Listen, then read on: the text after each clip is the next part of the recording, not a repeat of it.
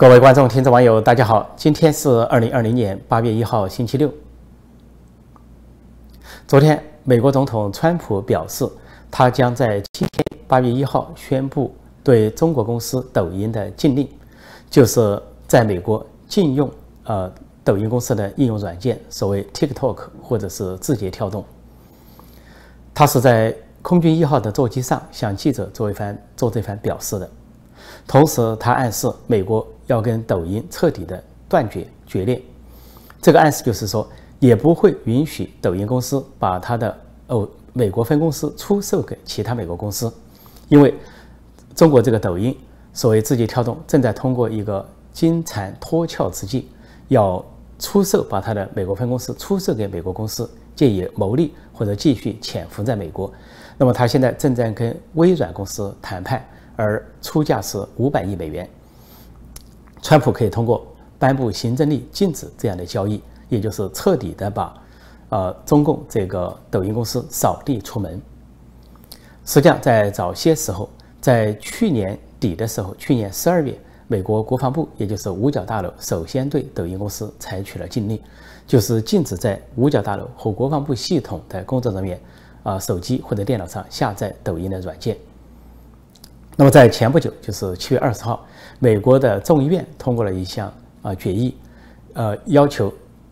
政府的公务配用的这些呃设备，比如电脑设备或者是手机设备上，啊不得下载抖音软件。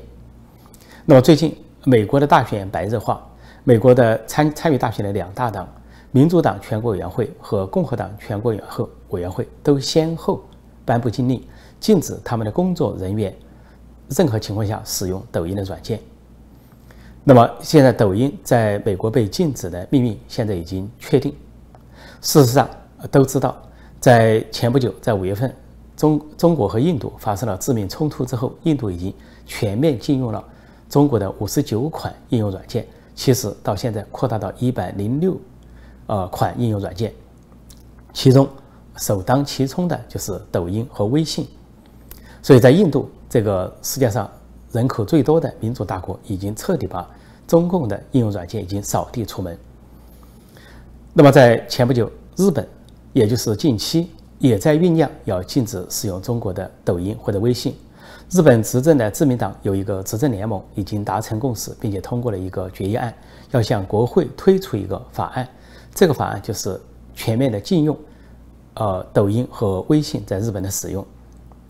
因为他们通过各种情报机构的判断，发现抖音、微信这些中国公司或者中国软件，在收集日本国民的个人信息，还有政府的机密信息，给日本的国家安全带来了直接的威胁。实际上，现在越来越多的互联网公司在通过反向操作研究抖音公司，得出结论。还有一些黑客组织，像著名的匿名者，也得出了一个结论，那就是抖音公司是最奸诈的收集呃这个其他。个人或者是政府信息的这种呃应用软件，非常非常危险的、狡诈的，因为它首先在形式上，它是通过一种娱乐性的短视频吸引广大的青少年，然后这些青少年觉得这是个无害啊，喜闻乐见去看看娱乐，但是它同时就把这些青少年手机上的东西完全啊收收录过去。实际上，在去年，这个抖音公司在美国还惹了一个麻烦。那就是他收集十三岁以下青少年的个人信息，因此呢，触犯了美国的法律，受到当时这个抖音公司就被美国相关的执法部门处罚了五百七十万美元的罚款。那么相关的一些研究机构啊证实呢，这个抖音公司它收集信息的速度比其他应用软件还要快，还要全面，它可以在几秒钟之内就把用户，尤其是手机用户的个人信息收集过去。呃，它是收集不仅是你发的短信，还有你的这个日程和事件，最重要的是，甚至包括你的密码，包括你的信用卡信息，啊，财务交易信息全部都收集过去，而且每几秒钟就来一次。收集之后，据说是先存在所谓啊中国阿里巴巴公司的一个储存器上，实际上这个储存区最后通达的是中共的国安部、国家安全部的大数据中心。由此可见。抖音对个人和政府或者是各个国家的危害是不言而喻。那么，美国禁用抖音，这只是打响了在应用软件方面的第一枪。那么，接下来恐怕会对微信或者其他的中国应用软件都会采取措施，就像印度那样。事实上，不仅是出于这个国家安全或者是窃密窃听这方面的考虑，即便是出于对等的经贸，也应该禁用。因为中国方面在中国完全禁止了美国的社交媒体，像美国的谷歌啊、脸书、推特、油管等等都不得在中国使用。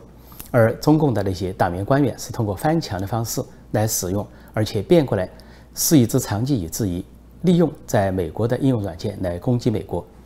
那么在这个时候，美国如果禁止啊中国的应用软件在美国的使用，也是一种对等的措施。而就在这个时候，昨天七月三十一号，中共方面宣布，它开通了一个叫做北斗三号的全球卫星导航系统。啊，声称这个导航系统是继美国、俄罗斯之后的第三国拥有这样的全球卫星导航系统。那么，为了隆重其事，中共的总书记习近平亲自出席了这个开通仪式，并且宣布开通。中共的外交部发言人在宣布这个消息的时候说：“中国这个北斗三号全球卫星导航系统已经覆盖了两百多个国家和地区，用户已经达到一亿多人次。”然后说是服务中国，也服务于全球。问题是，全球其他国家谁还信得过中共的任何系统？尤其是这种所谓全球卫星导航系统。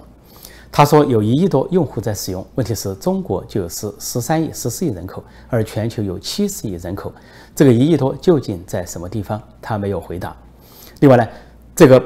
他说：“呃，北斗三号这个全球卫星导航系统啊，是全部的目目的是用于和平。其实没有人相信，无外乎就是和平监听、和平窃密、和平盗窃。因为在中共内部，它的调子完全不一样，跟外交部发言人对外的说法完全不一样。在内部，尤其在军方，都在沾沾自喜，在各个网站上，尤其在军事网站上，说中共拥有了呃北斗三号全球卫星导航系统，就是跟美国战争的利器。”说是会令美国人最害怕的利器，说这个利器超过了中共的核武库，也超过了超过了中共的所谓啊东风四十一导弹或者东风二十六什么航母杀手这些导弹，或者呃东风四十一是洲际导弹，也就是说全球啊这个导航系统北斗三号更重要，说跟美国决战摊牌的时候啊中共是补上了一个短板，所以。这就可以看出，中共开发北斗三号全球卫星导航系统主要用于军军事用途。那么，如果军呃军事或者战争没有爆发的时候，那平时肯定是用于监控和窃听和盗窃这种用途。实际上，中共在号称它补上了短板啊，在赶上美国的时候，美国的全球卫星定位系统早已经在使用中，它叫做 GNSS。还有众所周知啊，美国的在这个全球。卫星导航系统之下有个全球定位系统，叫 GPS，是所有的这些呃开车驾驶啊各方面的交通工具都在使用，甚至包括中国那边都在使用。如果说这个中国那边弃用美国的 GPS 而换用中国那边的北斗三号的话，啊，不仅是给中国这些车辆驾驶者、司机带来不方便，而且就直接把中国的一些车辆，不管是呃，军用、公用还是民用、私用，都置于中共的直接监控之下。而根据中共的行事规则去推断，这个中共建立的北斗三号全球卫星定位系统，肯定又是抄袭、盗窃、啊剽窃的这么一个结果。但是不管如何，无论他抄袭、剽窃、盗版还是什么手段，目前他所发明的这些系统，呃，所谓发明，呃，创造的这些系统、建立的这些系统，或者说。他所开发的那些应用软件，山寨版也好，只能够越来越是自己跟自己玩，关起门来玩，就是按照习近平说的话，叫内循环。因为越来越多的国家禁用中国的应用软件，这是大势所趋。也就是说，中国的这些禁用软应用软件，服务于中共政治目的、政权目的的这些应用软件，将来是一出国、一走出国门就是见光死。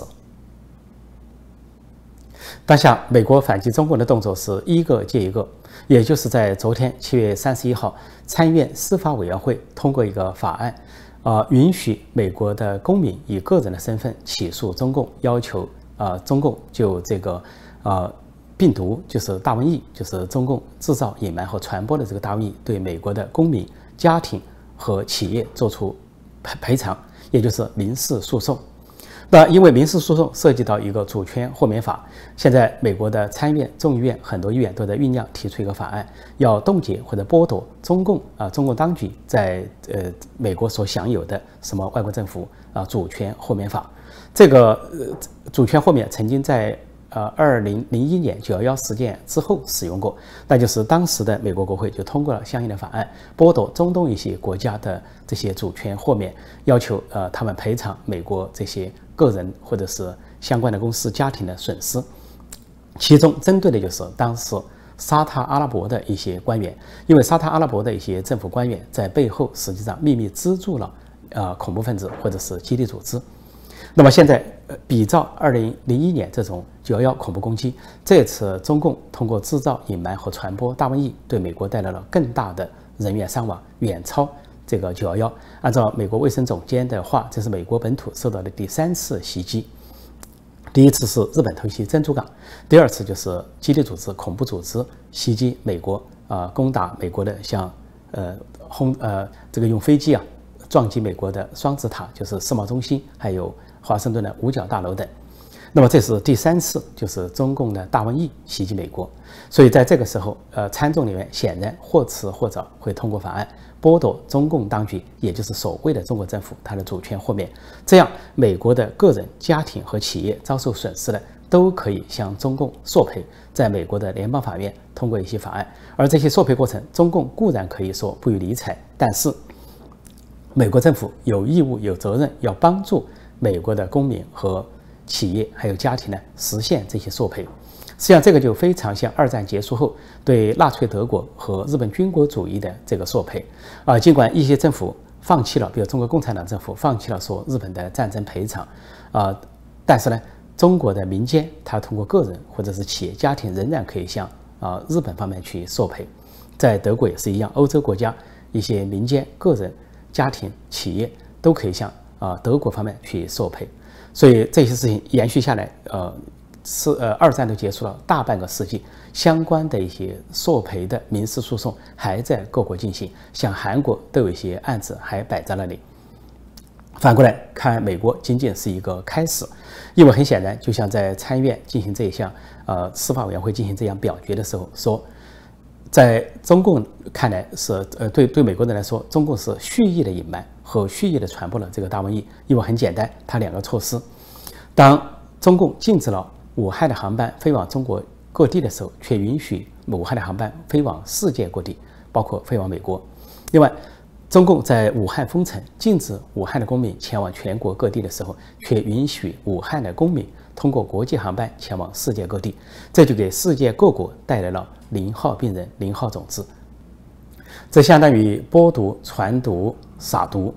所以呃，这些中共允许的这些带病毒的中国公民，给世界各国带来的危害难以想象啊！世界各国是猝不及防，现在受到损害的国家是一百八十八个之多，而且现在已经有四十多个国家呃，内部有的是政府，有的是呃。律师团有的是人权团体，或者有的是个人群体，已经发起了对中共的追债索赔。啊，很多国家的法院已经受理，包括美国、欧洲国家，还有非洲国家，还有一些啊亚洲国家，包括印度，都在对中共的这个追债索赔的一些案件都在进行之中。最近，在美国和欧洲的一些国家，民意调查显示。啊，越来越多的美国人和欧洲人反感中共啊，主张对中共采取一些强硬的反制措施。比如说，在美国，呃，民意调查显示，现在对中共啊，对共产中国持反感的美国人达到百分之七十一，说是创下了十五年的新高，最高。另外，对中共的领导人习近平的反感，也就是不信任度达到百分之七十七，也就是说，习近平在四分之三以上的美国人心目中已经。丧失了他的任何的个人信誉，就信誉破产。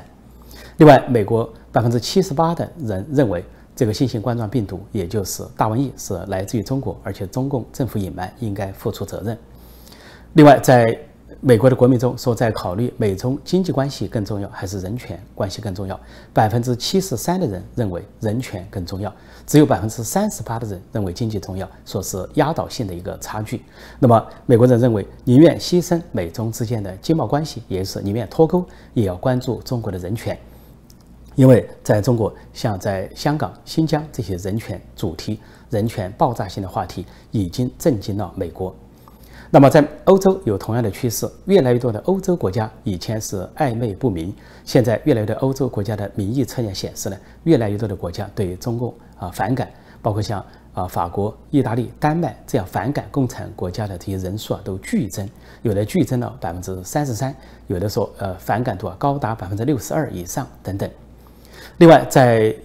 这一次最近一些事情有关新疆、香港和。这个大瘟疫这些事情上持种暧昧态度的德国政府一直受到欧洲其他国家和美国的猛烈批评。前不久啊，美国国务卿蓬佩奥发表历史性演讲，还不点名的批评了德国的税金主义。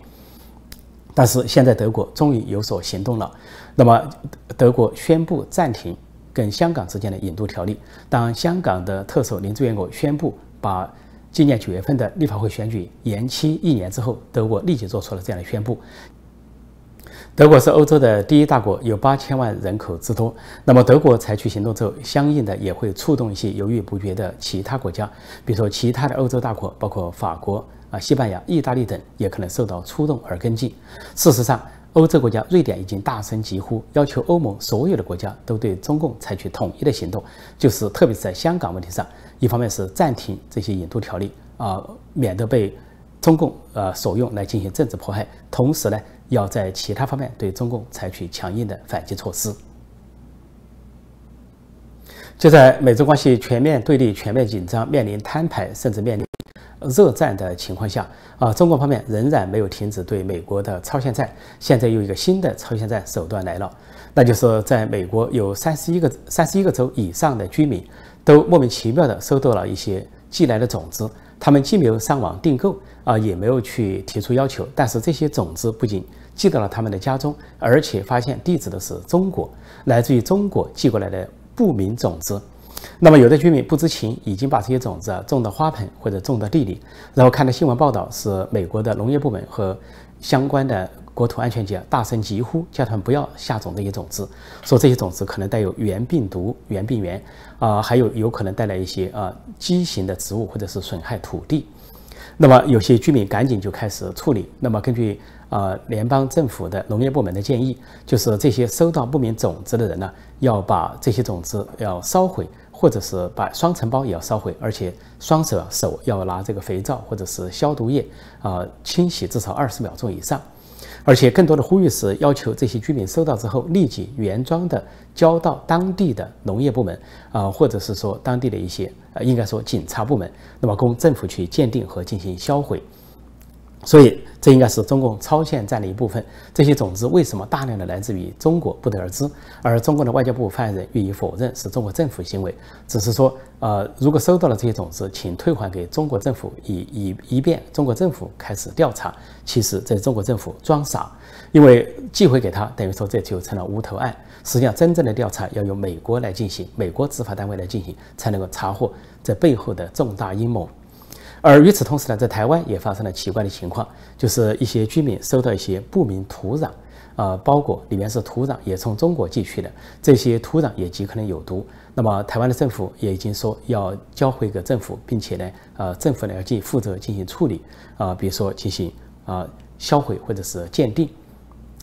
鉴于美国和台湾是现在中共最仇恨的两个对象，啊，最认为是当前的两大敌人，所以向美国寄不明的种子，向台湾寄不明的土壤，应绝对是中共的政府行为、当局的行为，是超限战的一部分，假装以民间的公司、个人发出而已。但是在最近一段时间如此密集的发放，绝对不是个人行为。所以，这个发放本身就是对美国、对台湾的一种进攻，也就是说，美国并没有进攻啊，这个共产中国，共产中国已经首先发起了进攻。不管是新冷战还是将来的热战，中共已经打响了第一枪。那么，在三个方面打响了第一枪。新冷战，中共打响了第一枪，它是几过去几十年一直用呃抄袭、剽窃、盗版的手段损害美国的科技行业和商业机密。这是他打响冷战的第一枪。另外，在香港扎烂“一国两制”实际上是向自由世界打响的第一枪，呃，践踏啊这个国际国际合约、国际承诺，啊，违背对国际社会的承诺，违背跟英国之间的承诺，背叛港人，这就是对自由世界开的第一枪。那么现在又通过这种激发不明种子，啊，这些手段，当然这种手段还很多，还有黑客手段等等，都是向美国和文明世界打响的，在其他领域的。啊，不只是第一枪，不知道是多少枪了。所以，如果说美国现在说跟中国已经处于新冷战，是共产中国挑起了这个新冷战。如果说美国在南海或者台海对中共动手的话，那已经属于国际社会的正当防卫和自卫还击。对，关于中共间谍唐娟的被捕，现在有了新的说法，就是新的一些报道，他被捕的细节，他是在七月二十三号所走出呃。中共驻旧金山总领事馆，实际上事情没那么简单。说是他本身要走出去啊自首或者是投诚的时候，说中共领事馆发现他这个哮喘病发作啊，情绪失控，陷入了歇斯底里的状态，然后就开车把他送出去去诊所就医。然后在这个过程之中被联邦调查局逮捕，实际上联邦调查局的便衣就一直守候在这个领事馆外，因为领事馆有主权豁免，说他们不能进入逮捕，但是一直守在外面。所以实际上他一他们一走出来，联邦调查局就跟上去了。那么据说他有病，那么联邦调查局出于人道主义的考虑，啊，同意他去诊所，在领事馆这边陪同下去诊所就医，就医之后才逮捕他。事实上这里面说穿了中共的一个安排，一个动机。那就是是中共当局抛弃了唐娟，把他送出去，假装以就医为名，把他送出了领事馆，是中共对他手下的间谍一个不折不扣的抛弃。不仅抛弃了唐娟，以这种方式假借治病的名义，实际上把他送出去，呃，然后又谎称他自己本来要自首，实际上就是中共把他交给了美国联邦调查局，结束了这一场尴尬的对峙。啊，不仅把唐娟呢交给了美国方面。啊，中共是为了自保总领馆不被美国所关闭，但是中共同时把唐娟的女儿送回了中国，这个在美国这个人权观念看来是完全违反人权人道的。因为呃，这个女儿如果是跟美国呃跟着母亲一起来美国啊，母亲是以接班身份在美国就读，那么女儿呢是应该安排到相关的学校就读，只有这个母亲才能够决定她究竟留下来继续读书，还是说送回中国。如果这个女儿不是那么年幼。有一定的年龄能够生活自理的话，他完全可以留下来读书，而且根据啊美国这个社会的特有的啊悠久的博爱啊传统和人道主义和人权原则，基本上学校会给他很大的帮助啊，不管他母亲是什么人啊，是服刑的罪犯也好啊，不是罪犯也好，他的女儿会受到极大的关照照顾，甚至是特殊的护理。所以，中共当局是擅自决定把他女儿送回去，恐怕这才引发了他们所说的唐娟歇斯底里。那么，相当于把唐娟的女儿扣为人质，拿在中共手中。所以，这就可以看出，唐娟在第一次出庭的时候，在走出领事馆第一次出庭的时候，全程一言不发，保持沉默。一方面，他充分利用了美国法治的这个宽容的程度，就是你有保持沉默的权利，有司法中的人权保障。那么另一方面也可以看出，他自己没有打定主意，到是说还是不说，交代还是不交代，是投降还是不投降。因为如果向美国投降，把中共有关间谍安排的这一计划和盘托出的话，那么他可以为自己脱罪，转为污点证人。但是中国方面势必拿他的家人，尤其拿他女儿来进行要挟和报复。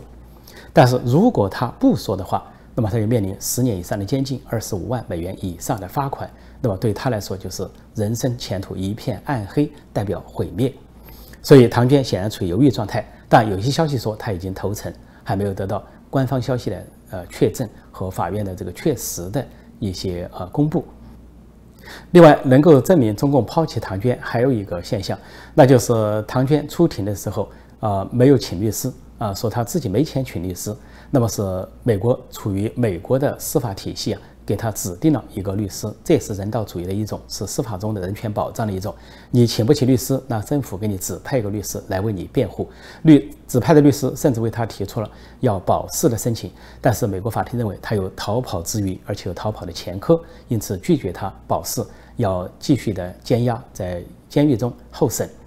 那么这个就是中共的一个抛弃的另一个表示，因为这个唐娟是中共啊这个空军。总医院的人，是专家，是学者，那么他的待遇不低，是副团级，也就中共的党员和官员是军官，那么拥有的军军衔啊不得而知，恐怕是呃中校或者是大校这个级别。那么也就是说他是中共的人，是党的人，按道理来说，中共应该出资啊在法庭上给他请律师为他辩护，但是中共对他是不闻不问。连律师都不给他请，让他自生自灭。那么中国的逻辑就是，作为中共的间谍、党的间谍，如果说你成功了，那你就是为党在工作啊，给你一些嘉奖或者是一些奖励，发一些奖状啊，你是有功之臣。但是，一旦你失手，一旦你失败，中共就不会管你，就抛弃你，让你自生自灭。意思是说，你牺牲个人顾全大局，牺牲自我成全党的事业，也是为党献身。这是中共的逻辑。这就可以看到，在八十年代，中共在美国最高级别的间谍金无代在隐瞒着、隐藏在中央情报局几十年，最后暴露。金无代绝望地向中共求救，中共方面的外交部发言人第一时间就宣布，没听说过这个人，不承认这个人。最后，金无代没有得到中共方面的任何援助和营救，而他自己呢，是为中共做出了无数的贡献，重大的窃密，通过中央情报局给中共。不知道提供了多少美国机要的情报，甚至包括当时啊尼克松、基辛格访问中国，美方内部的态度，这些情报他都递交给了中共，使毛泽东和周恩来能够掌握一些先机或者一些机会。但是中国方面仍然对他并不伸出援手，以至于金无代最后绝望，啊绝望，然后在狱中自杀身亡。那么实际上，中共当时完全可以营救他，很简单的一招就是间谍交换。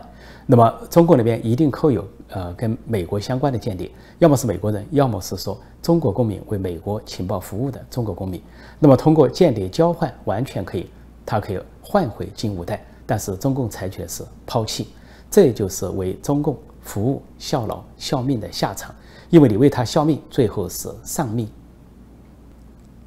如今的唐娟等人也是如此，而美国政府不断出招反击中共。那么让中国当局和习近平很难堪，而更令习近平本人难堪的是，就在台湾前总统李登辉先生去世之后，不仅美国的国务国务院国务卿发表了声明，对呃李前总统表示高度的赞扬和调研，现在呃昨天白宫也发了声明，就是美国总统府也发表了声明，说代表美国人民向台湾人民和李登辉总统的家人表示亲切的慰问，说今夕。啊，李登辉先生在上周四啊过世，深感悲痛。白宫的声明高度赞扬和评价李登辉先生，说李登辉先生是台湾的第一位民选领导人，而且他遵守宪制，到期卸任。说李登辉先生是台湾民主的设计师，那么台湾的民主在现在已经成为该地区乃至全世界的一个光辉典范。说在李登辉先生的领导下。把一个军事政体的台湾啊领导步入一个开放、民主、繁荣的社会。白宫的声明最后说，李登辉先生坚定追求民主原则和人类尊严，他将被历史所永远铭记。白宫的声明。可以说话中有话，既是对李登辉高度的赞扬和推崇和评价，同时也对中共领导人打脸。尤其是其中一句话，直接打脸了习近平，说李登辉不仅是第一位民选领导人，而且遵守宪制，到期卸任。实际上，当时李登辉在一九九六年被首选为啊民选总统之后，过了四年，他可以再连选连任，但是他选择是退下去，让更年轻的人或者甚至是反对的上来实现政党轮替。